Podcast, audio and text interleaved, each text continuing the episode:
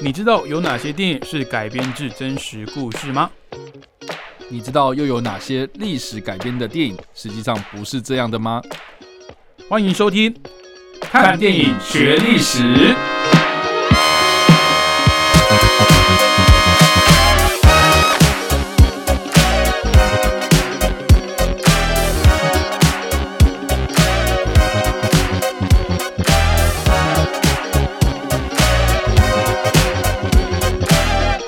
Hello，各位听众朋友，大家好，欢迎收听《看电影学历史》，我是主持人伟杰。我是主持人叉叉 Y。好，那今天呢，要来跟大家介绍一个算是美国黑帮的历史上一个非常传奇的角色哦。那我想大家，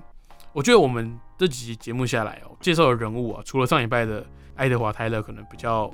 默默呃比较低调一点，其他 其他的角色人物啊，都是你说很高调吗？其实都是大家听过但是可能不见得对他的生平啊，或者是对他的电影有所了解，好好或是去深入的认识他。那可能很多人是，甚至哦，甚至我觉得啦，嗯，因为之前有听众朋友就是跟我说，他以为他看的那部电影是是虚构的，他不知道那个人是真实的人物。哦，真的、哦、对我，OK。然后他就说，哦，因为听了我们 p a c k a g e 的关系，所以他知道说，哦，原来这个是有 based on true story 的，它是 OK 是真人真事改编的。意想不到。虽然说电影呈现上可能比较夸张一点哦，嗯哼比较没有忠于史实，但是嗯哼确实是真的有这号人物存在。那我觉得这个也是现代呃呃娱乐发展到现在、呃、很有趣的一点，就是大家可能会对于这些故事啊情节喜欢或是着迷哦，但是享受之余却没有去进一步搜寻说，哎、这个那这个这个故事是真的吗？或者是如果是真的，那在是历史上又是如何的发生哦？大家可能就比较不会去去爬这个背后的一些呃背景故事啊。那我觉得我们节目呢，就是来帮大家做个懒人包啦，嗯帮大家来这个爬梳一下这些历史上赫赫有名的呃历史人物哦，或是知名的事件啦。好，那今天要介绍的狠角色哦，是在一八九九年一月十七号出生的 L 卡彭，艾尔卡彭先生。哦，那我想有看过这个博物馆惊魂夜的，可能有印象。你竟然会举博物馆惊魂夜，好哦。哎、我刚突然，我刚突然想到了 OK，因为呃，我觉得这个形象，我觉得大家可能比较有印象啦。呃我毕竟啊，对啊，毕竟这个制裁者嘛，啊，对，这个演员啦因，因为因嗯为博物馆惊魂夜算是比较嗯。呃合家，我觉得比较比较大众，比较它的大众，门槛嗯很低，因为有些电影可能大家会去，哦，我觉得真的有些比较偏男性化，是就可能不会把它，就可能是男生自己去看，那它的内容也比较成人向，嗯。我觉得不会是在那种家庭的呃出租录音带的一个选项啦。OK，那我觉得《博物馆惊魂夜》第二集里面哦、那个黑白出 黑白出现的那个形象，那个黑帮老大，他就是 El Capone 啊，也就是我们今天要介绍的嗯。这一位这个传奇性的老大。嗯。那可不可以先请啊曹老板帮我们介绍一下啊是。El Capone 在这个真实的世界里面，他是一个何许的人物？好，基本上呢，我们刚刚有提到嘛，他的出生年月日是一八九九年的一月十几号，嗯，他是出生在纽约，所以一八九九年，哇塞，他这个是怎样？马关条约签约后的四年，超级古老的一个人啊，嗯所以他是十九世纪的人啊，嗯然后进入到二十世纪的时候，他其实呃，这个当时的美国遇到什么样的事情？就是呃，一开始哦，这个大家应该知道说，二十世纪初啊、人类经历了第一场浩劫，其实基本上就是第一次世界大战嘛。一九一四年一路打打打打到一九一八嘛，打了四年这样。那一九一八年之后发生什么事情？就是说，美国他们呃进入到什么样的一个状态呢？就是说，因为一战结束，然后呢，欧洲他们在复苏嘛，但美国其实并没有太多的这个受到太多的影响哦，所以其实美国经济发展非常非常好，发展到就是当时的有很多的这种金融业也是蓬勃发展嘛，结果呢，一一就是在一九二零年代初期发生什么事情，就是一夕之间大家的股票变废纸，啊，就金融大海啸嘛，金融这个华华尔街大大崩盘这样子，所以大家进进入到一个经济大萧条的状态这样。嗯，然后呢，大家没有钱会发生什么事情？就是去趁火打劫嘛，是就是生活不下去了，只好这个犯只好犯罪嘛，所以犯罪率非常非常高。当时的美国他们又干了一件非常非常有争议性的，甚至是你到现在也会觉得说，怎么会有这么蠢的一个政策啊？就是他们当时就是希望哦，透过禁酒的方式来降低。来降低犯罪率啊，这个就是非常有名的美国禁酒令。嗯，对，在一九二零年开始啊，一路就是禁到了这个禁了十三年，然后到一九三三年，就是大家需要酒精麻痹的时候，结果结果你竟然去禁人家喝酒，不准他喝酒，所以你就会可想而知会发生什么事情，就是说犯罪率不增反呃不减反增那我就开始走私酒啊。对，就是 OK，你合法没办法买酒，那你就是。就是这些东西就变成地下化嘛，哦，所以地下化之后，就有很多东西就开始介入啦，哦，比如说这个公权力介入之后呢，就会发生什么事情？就有人会贪污嘛，哦，从中就是在台面下做了一些什么非法勾当啊，啊，这个时候这个你地你一个一旦产业地下化，你就有什么东西开始把持哦，就是帮派哦，所以美国在这个一战结束之后呢，啊，其实就陷入到一个不管在经济上面或者在社会秩序上面呢，都。呃，空前的这样子的一个黑暗时期哦，所以尔卡碰他在成年之后啊，到了他这个出社会，到了他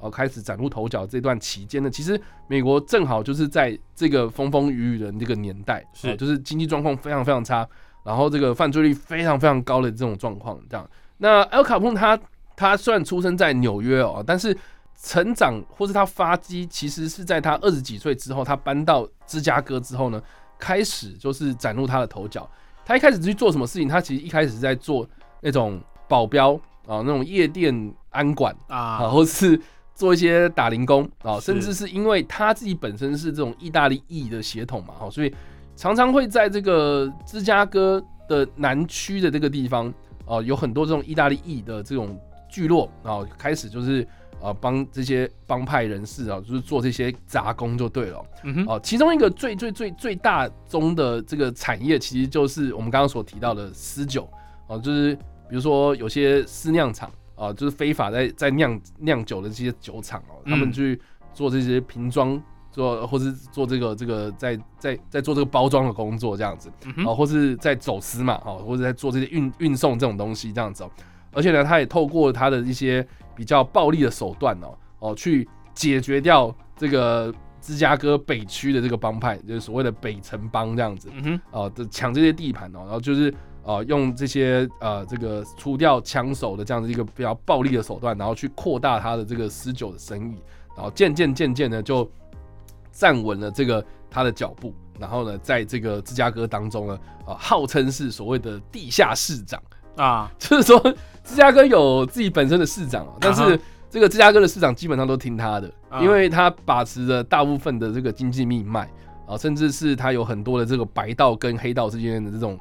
这种关系，然后甚至他自己有一度想要去，比如说资助一些政治人物去参选，然后从哦在这些政治人物的这种政治舞台上面，然后去安插自己的眼线，然后去。这个壮大自己的势力啊，让自己在这种合法的掩护之下去做这些非法的事情，这样。嗯，所以这个就是阿卡碰他在一九二零年代到三零年代之间哦，他为什么会慢慢慢慢崛起的一个很大的原因，这样。对，那我们刚刚有提到嘛，哈，就是说他之前做过哪些很重大的事情呢？其中一个呢，哦，就是他我刚刚有说到嘛，他干掉了这个北边啊，这个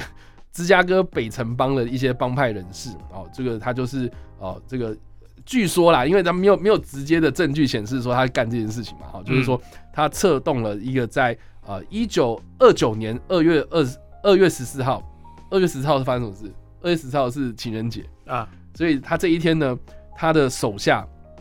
呃这个有四名的杀手啊，就扮成警察，然后去把呃七个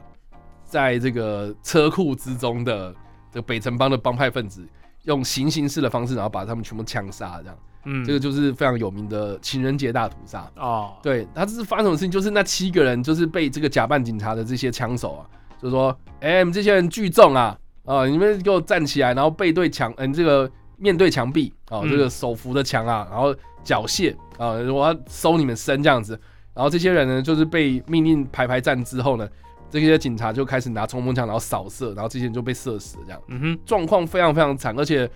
可以说是非常冷血的一件事情呐，然后结果这件事情后来哦，这四个杀手其实身份也在这个警察的掩护之下，这种你知道黑警嘛，哦，这掩护之下，其实后。后来也没有查明说这些枪手是什么样的人。嗯，然后呢，也有人推测说这三个啊、这四个枪手其实是呃阿卡碰他发挥自己的影响力，然后去把这几个人干掉这样。所以其实这个就是非常有名的这个大屠杀。然后也因为情人节大屠杀的关系哦，所以后来就是一些比较你知道白道人士他们就开始介入到这件事情了。所以就在一九二九年之后啊，就是这个阿卡碰的势力就慢慢开始式微。嗯，那我觉得也蛮有趣，就是说这个阿卡碰呢，他虽然他的我们大家都心照不宣嘛，就公开的秘密啊，就是说他是从事这个私酒走私嘛，对哦对，这个走私这种私酒啊买卖这样私，酒买卖，所以他致富嘛哈。但是呢，最后大家把他绳之以法，或是把他送到监狱里面去坐牢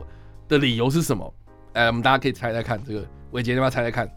这最最后面是用什么样的罪名把他定罪，然后把他送到监狱里面？你说他涉嫌走私，然后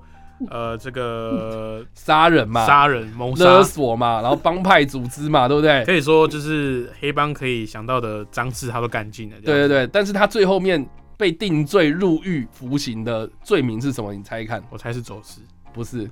要不然是逃漏税。结果是因为逃漏税，所以这个这也牵扯到我们今天要讲介绍的这部电影啊。我觉得这个也是为什么我个人非常喜欢这部电影的很大原因，就是这个《铁面无私》这部片哎、。可是你说其他的就是包含他走私，因为没有证据啊，找不到证据嘛。所以其实，在《铁面无私》这部片，它一九八七年的这部片子里面，它其实多多少少都已经反映了真实的历史了。就是说，他的故事其实是讲说，这个凯文科斯纳这个主角嘛，对他所饰演这个主角，他是一个呃，算是财务部吧，财政部的一个官员，他去去查说，诶，有些人在走私酒哦，嗯啊，对，那我去查，结果他每次获得的线报，然后去查，都会被捷足先登嘛。嗯啊，为什么会被捷足先登？是因为有廖北啊，所以白道之中一定有人在通风报信嘛，所以他就去组织了一个，哦、就是独立于警察或者财政部啊、等等等的这些啊，我们这这种独立调查的小组这样。OK，所以他就组组织了这四个人的小组，那其中一个人就是死人康阿来嘛，嗯，对，那那另外另外还有两个人，就是也是后来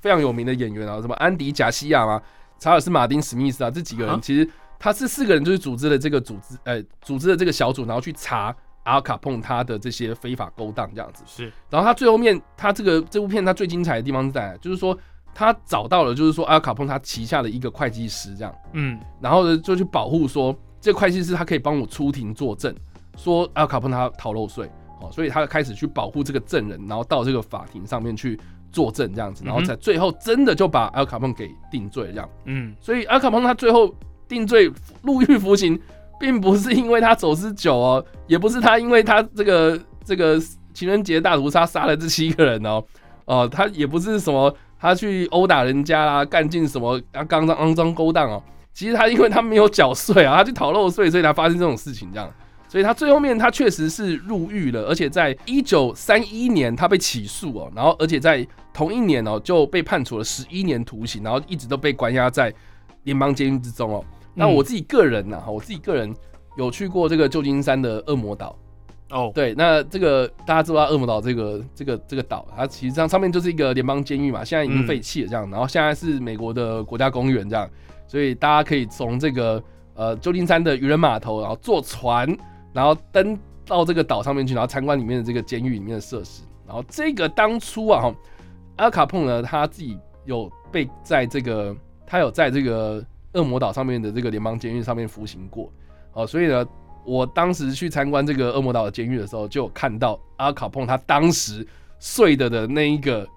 那个床位嘛，那个床位啊，被保留下来，这样，然后说、啊哦，阿卡碰当时就是睡在这这样。然后呢，我自己个人也有去过华盛顿，有去观光过这样子。嗯华华盛顿就美国的美国的首都嘛，然后里面呢就有一个我觉得很酷的一个博物馆，是一个名人博物馆，它叫做犯罪与这个算哎算是什么刑事调查博物馆这样。啊，对，好像是罪与罚博物馆等等啊，就是说它里面就是展出了一些罪犯的文物啊，或是这种啊刑事那种，你知道 CSI，他就是在美国可调查的。能犯罪历史上的一些重要的一些东西啊，对对对，然后它里面就有一个展间，就是在重现哦、当时这个阿卡碰他在联邦监狱里面的这个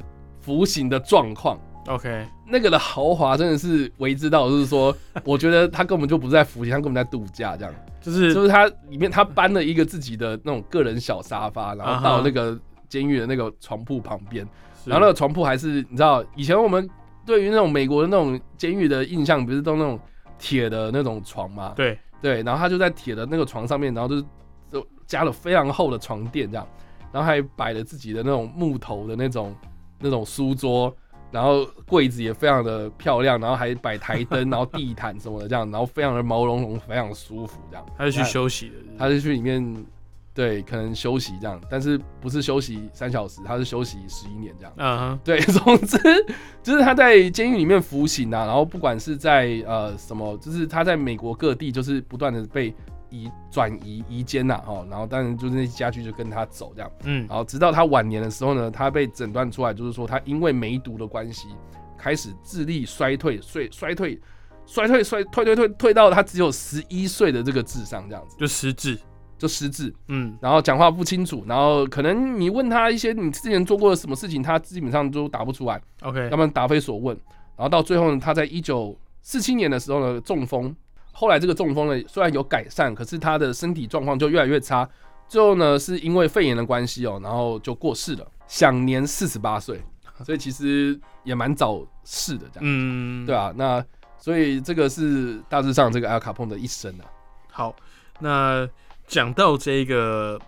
美国非常著名的这位黑帮老大 El Capone，我想他的改编的作品或者是启发的一些作品也是很多啦。嗯那各位，我们精选一部介绍给我们这个听众朋友。啊，这个就是一定是我刚刚所提到的这个一八一九八七年的这部片子啊，《铁面无私》啊。嗯哼，这部片我除了是我刚刚所提到，就是说他最后是有把这个阿卡彭给绳之以法，或是他有忠于这个史实之外啊，我觉得这部片它真的是很惊艳的地方是在于说，我竟然在一九一九八七年的电影当中看到了很多我觉得现在有很多警匪电影甚至是动作电影都没有办法达到的动的那种技术成就。啊、哦，比如说这部片里面，它算是有有这么一说啦，我不知道是不是哦，就是说它是第一部有用第一人称视角运镜拍摄的动作警匪电影，这样。嗯哼，对，就是说它里面有一段是那个阿卡碰的算是雇佣了杀手吧，哦，帮派雇佣了杀手，然后去暗杀这个史恩康纳来这个角色，这样。嗯哼，所以这个这个杀手呢，他就用啊、呃这个镜头呢，这段桥段呢，他就用这个呃第一人称视角，就是杀手的第一人称视角去从街道，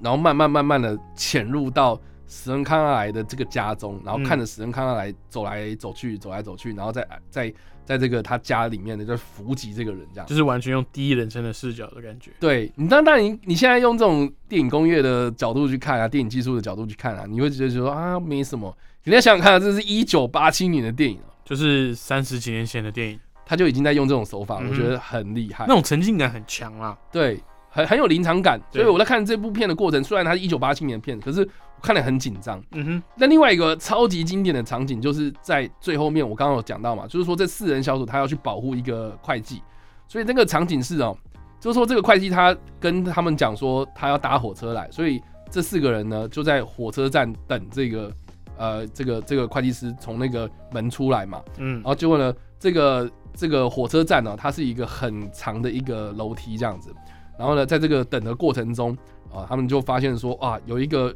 推着推着婴儿车的老妇人，然后呢，哎呀，这个要一下子顾这个小孩啊，那个小孩在哭闹，一下子就是要好像要要从那个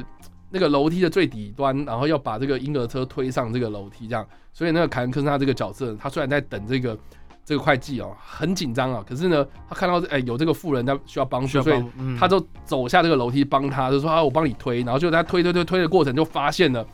有很多的杀手埋伏在附近，嗯哼，然后要准备去伏击这个会计师，这样，结果这个会计师在他这个推这个婴儿车推到一半的时候呢，他就出现了这样，然后就这些杀手就开始要掏枪啊，然后开始就是要去刺杀这个人这样子，然后呢，这个卡文科萨这个角色就把这个手放开嘛，然后要去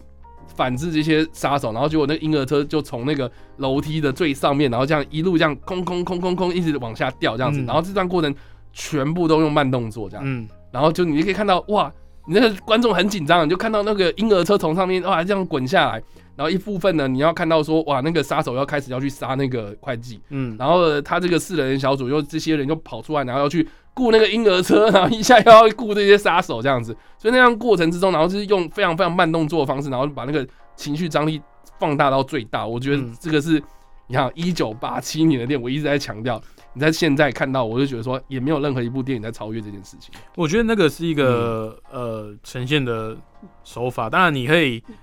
呃从现在很多电影去去去发现说嗯，你要怎么把一个场景的那个张力、戏剧张力给做到最大，其实就是让观众担心的点嗯。越来越多，然后到某一个情绪点的时候同时爆发。但是这个呈现的手法啊，包含这个导演的调度啦，然后这个摄影的巧思，以及后期剪辑上的呈现，嗯都其实都要一气呵成，才有可能会达到这一幕的经典的场景。那其实他 Y 其实刚叙述的这一个，其实算是《铁面无私》这部电影里面一个最经典的场景。嗯你现在去 YouTube 上面直接搜寻这个这个铁面无私哦，它的英文叫 The Untouchables，就是不能碰的哦，他无法碰，无法碰触的。对对对你去直接去搜寻哦，它很多这个经典的场景跳出来，其中一段就会是这个。对对。那我觉得大家可以稍微去感受一下，哎、其实，在一九八年代呢，这个虽然说它的技术有所谓的上限，但其实很多的呃场景的设计啊，跟这个画面的呈现上呢，其实都是很用心的。那也嗯是把我们观众的心啊，可以揪在那边啊，就是你会不知道下一刻发生什么事情，而且他又是用这么慢动作的方式，让你可以很特别。把每每一秒都其实都看得蛮清楚的。而且听说这部在拍摄的过程，因为它不会像现在有什么高速摄影机那对对对种拍摄，对对对对，所以它真的就是慢慢在拍，嗯，它是 它是你慢动作啦，哦，你就说就是让他可能有什么呃钢索去控制它，对对对，对对对对，所以不是那种真的用高速摄影机去拍出来，然后去放慢，因为它没有像我们所谓的现在什么呃呃六十 FPS 啊一百二十 FPS，对对对对，我可以说哦，你们嗯。就正常演，我们到时候把这个画面放慢就好，因为他那个时候的呃摄影规格的技术可能放慢之后，它也会失真啦，在就是是是是，就是他那个嗯。画面的技术没办法做到跟到那么慢，对，那我觉得也蛮有趣的啊，就是说，呃，凯文·科斯纳所饰演这个角色其实